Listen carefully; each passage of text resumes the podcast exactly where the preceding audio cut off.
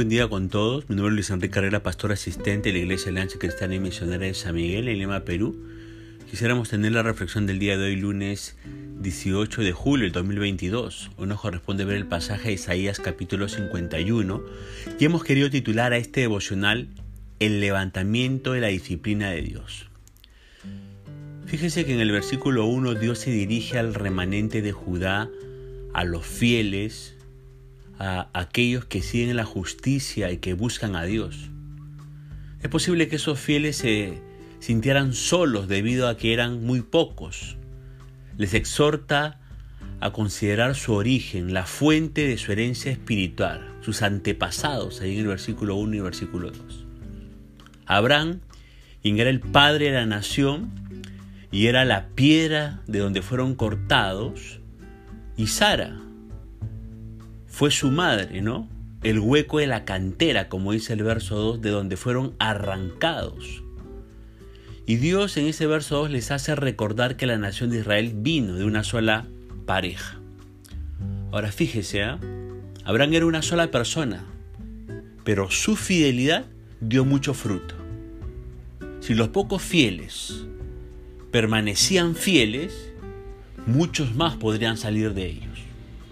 Si los cristianos permanecemos fieles, aunque seamos pocos, imagínese lo que Dios podría hacer a través de nosotros.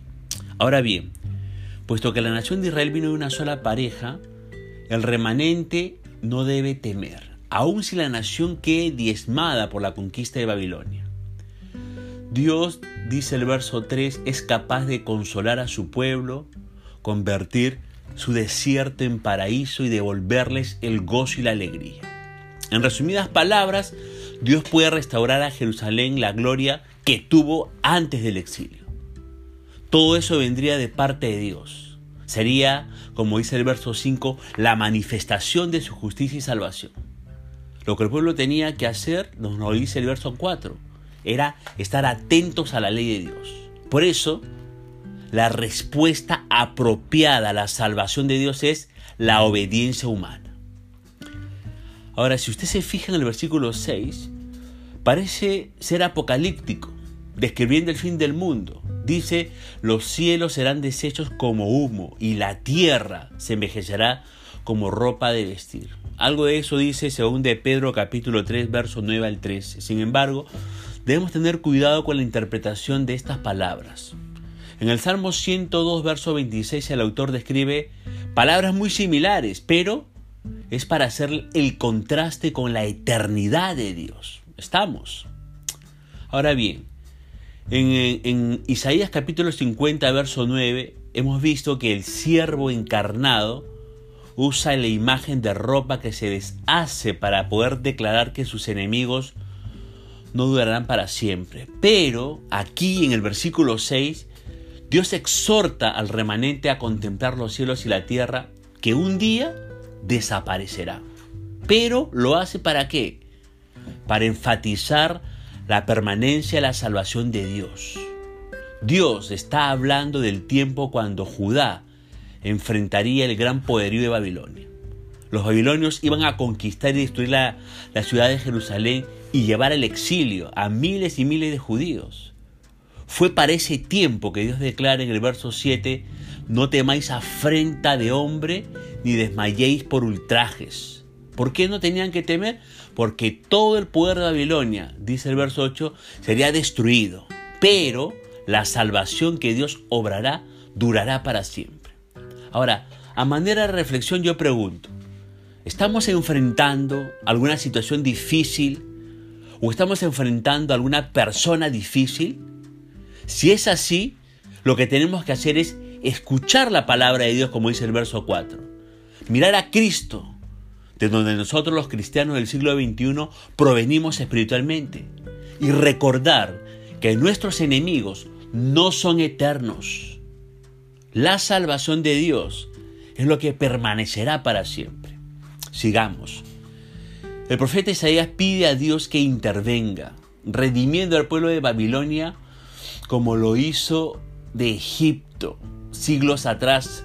Lea usted el versículo 9 y 10 de este capítulo. Hace el pedido en representación de los exiliados que estarían en Babilonia 150 años después de su muerte. Con absoluta confianza el profeta declara que los exiliados, es decir, los redimidos de Jehová, volverán a Jerusalén. Lo harán con gozo y alegría, dice el verso 11, anticipando la salvación eterna que Dios un día obraría a favor de todo su pueblo. Y en el versículo 12, Dios ahora responde afirmando que Él es el consolador de su pueblo. Y dado a que Dios está a favor de ellos, los exiliados no tienen por qué temer a los hombres. Es más, Dios es también el creador, nos dice el versículo 13. Por consiguiente, los exiliados no tienen por qué temer el furor del que aflige. Un día, dice el versículo 14, ellos serán liberados. ¿Por qué? Porque Dios tiene el poder para hacerlo, nos dice el versículo 15. Ellos no estaban en las manos de los babilonios, por si acaso, sino que estaban en las manos de Dios. Dios había creado a su pueblo y les había dado su palabra, dice el verso 16. Su propósito era que le sirvieran testificando al mundo. Lamentablemente, usted sabe, el pueblo de Dios, Israel, se apartó de él.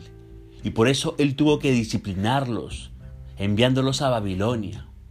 Ahora, lo que tenían que hacer era reconocer el propósito de Dios, volver, volver a Él y cumplir la misión que Él les había dado. Pregunta a manera de reflexión, aplicándonos a nosotros, los cristianos del siglo XXI. ¿Estamos cumpliendo el pan de Dios para nuestras vidas? ¿O será que al igual que el pueblo de Judá, nosotros los del pueblo de Dios, la iglesia, nos hemos apartado de Dios y ahora estamos sufriendo su disciplina. Si es así que como cristianos estamos sufriendo la disciplina de Dios, tomemos las palabras de Dios a los exiliados como nuestras y confiemos que Dios nos puede restaurar espiritualmente. Bien, habiendo escuchado pues las palabras de aliento de Jehová en los versículos 12 al 16, el profeta responde, animando a la ciudad de Jerusalén una ciudad simbólica de todo el pueblo de Judá, nos dice el verso 17. Era el tiempo de despertar, el tiempo de ponerse en acción. Habían experimentado la ira de Dios, dice el verso 17, y sufrieron mucho a consecuencia de su disciplina. Puede leerlo usted en el verso 19 al 20. Ahora, una aclaración. Esa frase, el cáliz o la copa de su ira que nos habla el verso 17, significa el sufrimiento relacionado con el juicio de Dios. Pero el mensaje consolador de Dios, ¿sabe cuál es? Es que ese tiempo de sufrimiento se había acabado. Habían bebido el vaso del juicio de Dios hasta los sedimentos, es decir, completamente. Sí, como dice también en Isaías 42, habían recibido el doble de la mano de Dios por sus pecados. A ese pueblo, dice el verso 21, afligido, ebrio entre comillas, entre comillas, no de vino, ebrio no de vino, sino del juicio de Dios, Dios le asegura que el tiempo de sufrimiento había pasado en ese verso 22 y que dejaría de experimentar el dolor del exilio. Más bien, el juicio de Dios caería ahora sobre quién? Sobre los babilonios. Aquellos que tanto habían angustiado al pueblo de Dios, nos dice el verso 23 aunque Jerusalén había quedado abandonada de sus hijos en el verso 18, Jehová seguiría siendo, como dice el verso 22, su Señor, su Dios. Él se encargaría de abogar a favor de su pueblo, dice el verso 22. Su atropellamiento por parte de los babilonios, como dice el verso 23, se acabaría para siempre. Ahora, qué hermoso es saber que Dios es fiel. Qué precioso es saber que la fidelidad de Dios es grande. Aunque a veces tiene que disciplinarnos, siempre lo hace para nuestro bien. Y obvio, la disciplina de Dios duele. Pero ¿sabe qué? Luego sentimos los beneficios de ella, como usted puede leer en Hebreos capítulo 12, versos 5 al 11. Qué lindo también es cuando el Señor nos levanta la disciplina y salimos de esa situación de dolor y de sufrimiento, pero aprendemos la lección para no volver a cometer los errores que nos llevaron a esa disciplina. Punto final para el devocional del día de hoy, deseando que la gracia y misericordia de Dios sea sobre su propia vida. Conmigo será Dios mediante esta nueva oportunidad. Que el Señor le bendiga.